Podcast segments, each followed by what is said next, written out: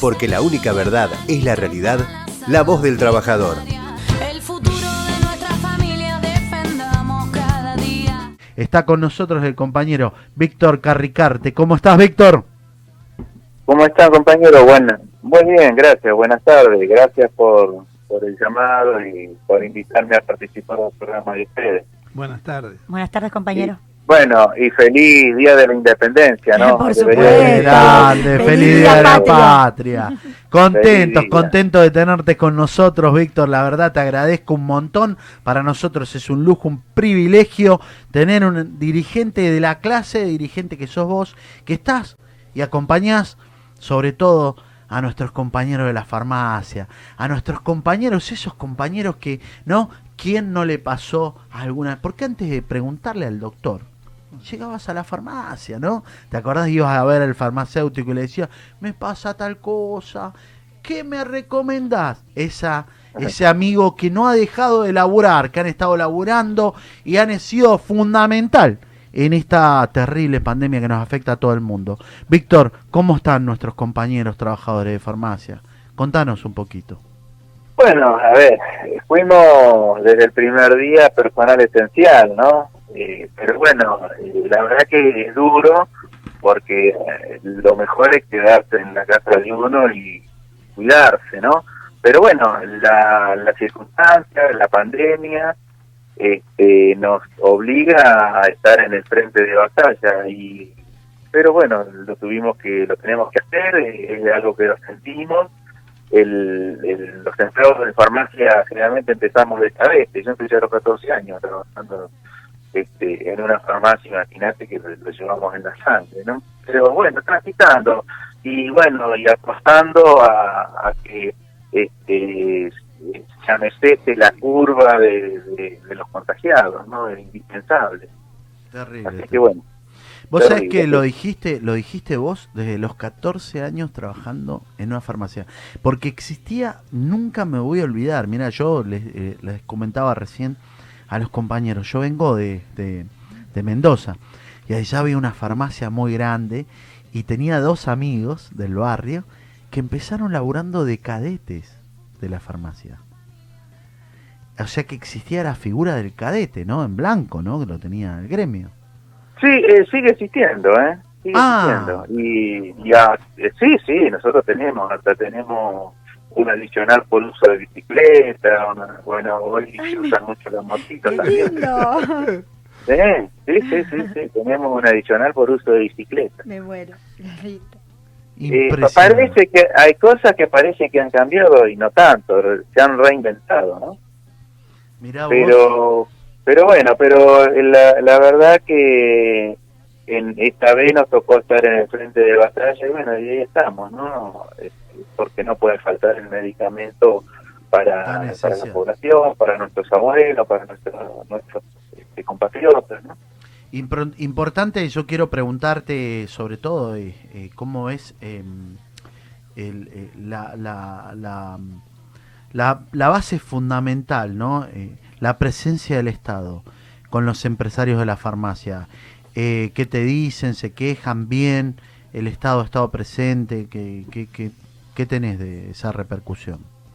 No, no, mira, el Estado ha estado presente desde el primer día, eh, tal es así que aquí algunas farmacias que este, se les ha complicado el tema salarial han podido utilizar eh, los ATP. De hecho, hay compañeros nuestros que han cobrado parte de su sueldo a través de los ATP, o sea que el, el Estado ha estado presente en todo. Este, adelante, cuento algo más. El porcentaje de descuento en el total de, de lo que consumen hoy nuestros jubilados ha aumentado exponencialmente desde enero a la fecha. Mirá, Este, el porcentaje es muy alto, sí, sí, sí, porque entraron nuevos medicamentos y se ampli y, y el porcentaje ha sido más alto. Es decir, que la cobertura, aún en, en este periodo de, de- bueno, en enero no estábamos en pandemia, pero digamos que este, esto se fue presentando y desde que apareció el primer caso y entramos en cuarentena, el aumento de los jubilados en el descuento ha aumentado. Con eso te digo, te estoy contestando todo lo que vos me estás preguntando en este caso, ¿no? Y, inclusive se le ha agregado, eh, bueno, teníamos, vos te acordás que teníamos un, un problema muy grave con el tema, sobre todo hablando de nuestros jubilados, nuestros adultos mayores. Se han agregado inclusive eh, medicamentos al Bademecum de ellos, ¿no? A través de, de, de PAMI. Sí, sí, sí. Sí, tal es así que ayer estábamos haciendo un... este, tuvimos una reunión por Zoom con el sector, este, por uno, una de las cámaras empresariales y teníamos los dos datos iguales, o sea que no te estoy dando el dato directamente salido de, de, de- de la cámara empresarial y del sindicato, o sea, no, no, no, ahí ya no nos podemos equivocar, ¿no? Qué bien, qué bien, bien, bien. Mm. Importante el anuncio y sobre todo, bueno, eh, contarles eso. Eh, nosotros acá, bueno, desde la voz del trabajador, importante mandarles un, un saludazo a todos esos trabajadores de farmacia. Vos sabés qué lindos recuerdos. eh, nos miramos acá con Adri, con Julián, porque ¿quién no se acuerda del cadete de la farmacia? Qué, qué impresionante que nos contés eso, que es algo tan lindo, ¿no? Que, que bueno, que, que volvamos a...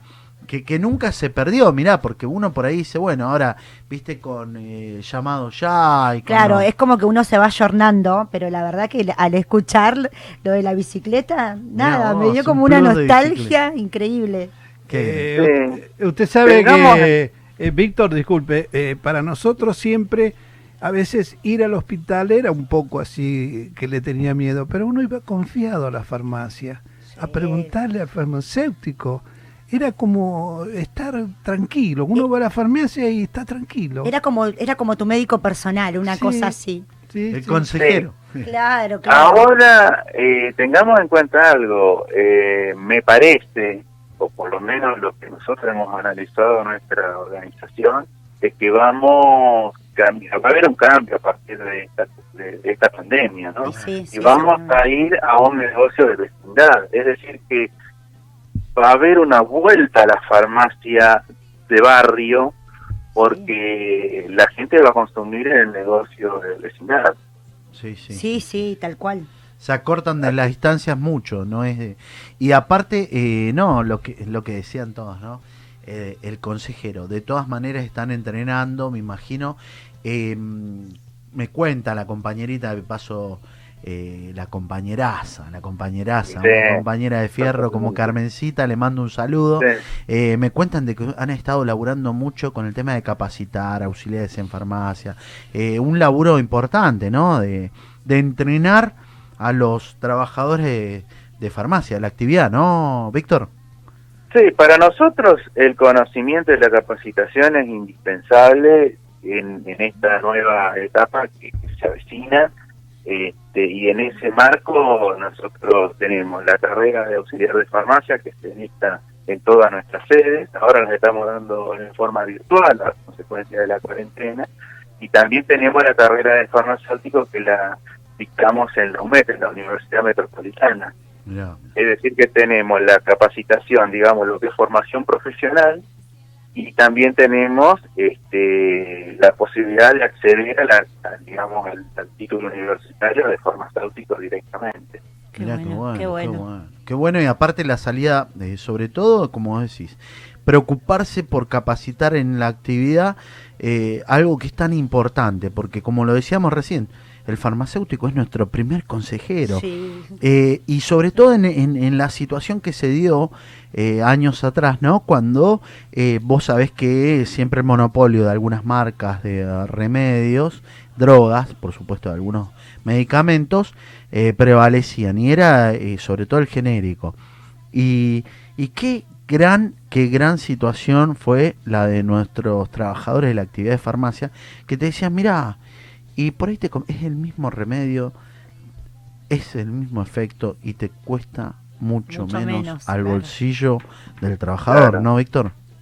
Sí, totalmente, la, la- es, es la misma monodroga y, y, y producir los mismos efectos. Eh, yo te cuento algo, la carrera de auxiliar de farmacia que nosotros dictamos, eh, ya en 1910 eh, se, se daba, la daba en aquel momento el eh, de salud pública. Y, y ahí cuando se reunieron todos los trabajadores a cursar esa carrera, eh, empezaron a, a analizar la problemática social y ahí nació nuestra organización sindical. Nuestra organización sindical sale de la carrera de auxiliar de farmacia Qué y, bien, qué y el nacimiento es un 13 de abril de 1910. Muy Qué bien. Y, y estamos, mirá qué lindo que es compartir contigo con, eh, sobre todo la historia, ¿no? Importante, Mm. porque vos lo decís, yo era te- tenía 14 años y me, y me tengo que acordar, y lo tengo que decir porque yo nunca me voy a olvidar de mi padre, bueno, fue un dirigente del correo, y, mi papá entró, mirá, y mi papá entró en el correo a los 14 años como mensajero con la bicicleta, ¿no? Y, y bueno, es eh, que de paso ya te vamos a invitar algún día, eh, porque nosotros tenemos una exposición ahí en la Unión Ferroviaria, en Victoria, eh, y vos sabés que en uno de los cuadros se veía una cara de un chiquito y era... la- y vos lo ves al pibe y no tenía 16 años y era el famoso aprendiz que se usaba en Claro. todos lados, ¿no? Que era empezar, empezar desde chico el oficio, ¿no? Claro, o sea, eh, yo creo que el gran, esa gran historia, esa riqueza que, que hay en todas las actividades, quienes la, la rescatan, la escriben, la divulgan, son los sindicatos, ¿no? Porque es el lugar donde, donde se, digamos, se, se, abocan a este, escribir los libros y a contarla, ¿no? Porque si no, uno no, no tendría manera de, de, conocer esto que yo estoy contando, esto que vos me contás de, tu papá, o lo que me contás de, de- los ferroviarios, o lo que este, pasó en nuestra organización sindical, ¿no? Qué grande, Víctor. Vos sabés que, bueno, eh, inclusive eh, hablar con los compañeros y contarles que, la actividad, eh, contarles a los compañeros y decirle, bueno, mira, en la actividad de farmacia se están dictando a, a a este hecho tan, tan grande. Me contaba Carmencita que están abriendo la delegación San Martín, ¿puede ser?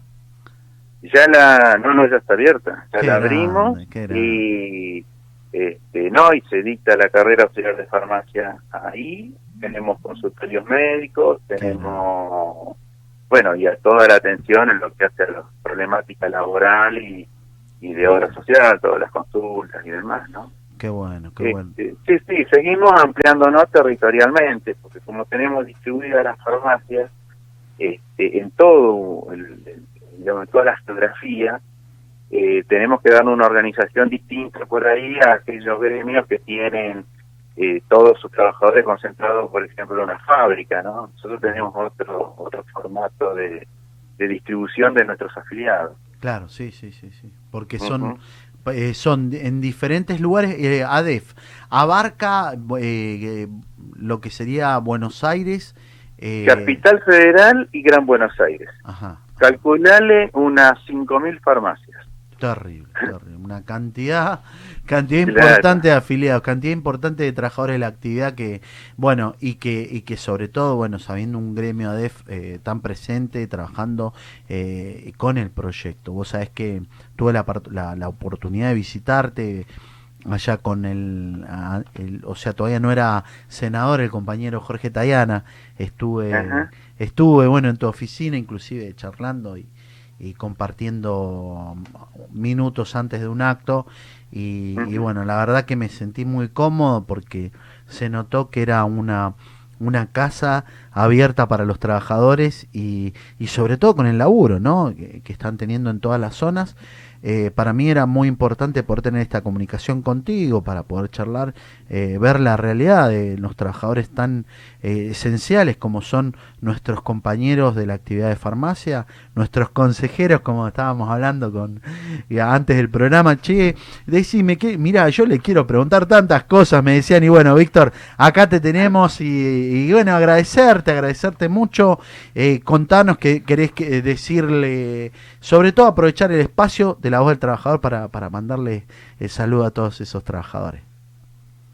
Bueno, eh, sí, quería, vos sabés que estaba mirando la televisión, recién estaba haciendo un zapping y en el día de, de la independencia hay unos trabajadores que hoy la pasaron muy mal, que son los trabajadores 5N, Sí, sí, que, que llueven las fueron este, agredidos, viste, en el obelisco, eh, por, digamos, por un sector de, de, de la población que, que se cree dueño de todas las cosas. Entonces, en principio quería mandarle mi, toda mi solidaridad este, a esos trabajadores que se han, han sido agredidos, ¿no? Porque no se me duele mucho que el día de la independencia sean, sean agredidos trabajadores de, de cualquier actividad, ¿no?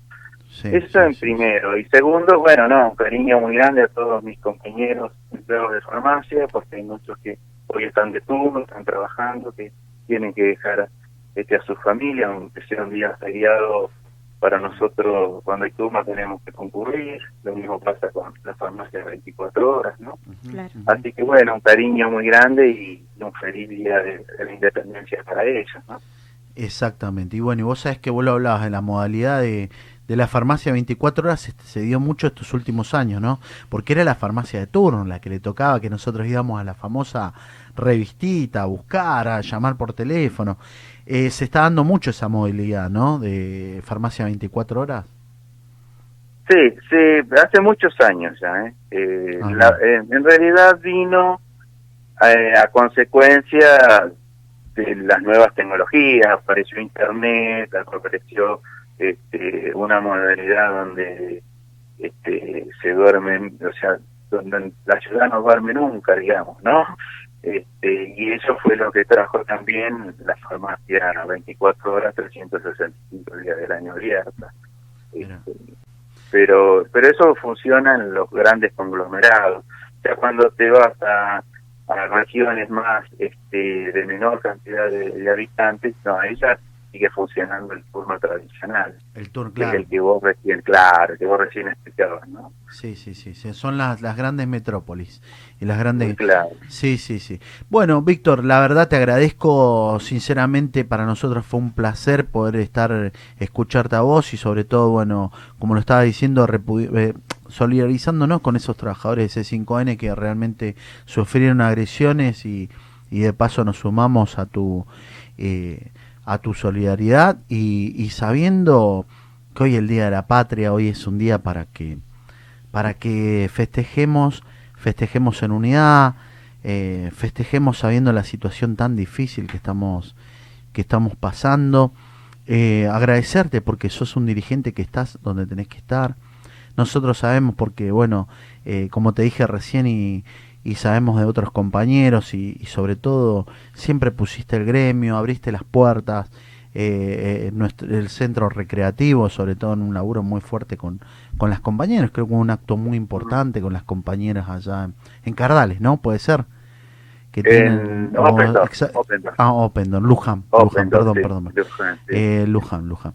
Y, y- y siempre dando, dando, abriendo las puertas de tu gremios para la construcción y sobre todo la construcción de, del trabajo que es para adelante, que es el trabajo que queremos que todos hagamos esta Argentina para adelante. Así que Víctor, para mí ha sido realmente un, un placer poderte tener en, en, en la voz del trabajador, agradecerte y sabes que acá tenés un espacio, un lugar para, para difundir, para comentar. Eh, ya te vamos a estar invitando porque vamos a tener un programa, viste, que, que va a salir por TV y, y vamos a, eh, tenemos nuestra productora y que, que va a salir adelante sabiendo pasando esta pandemia, por, por supuesto. Y, y bueno, te tenemos como uno de los invitados especiales, Víctor. Bueno, muchas gracias compañeros. Este deseo terminen excelentemente el, el día de la independencia, el día de la patria y muchos éxitos en el programa que van a tener este, en la TV. Así que nada, un fuerte abrazo gracias Muchas gracias. Un abrazo, compañero. Muchas gracias y con nosotros entonces estuvo un gran dirigente como es Víctor Carricarte. Porque la única verdad es la realidad, la voz del trabajador.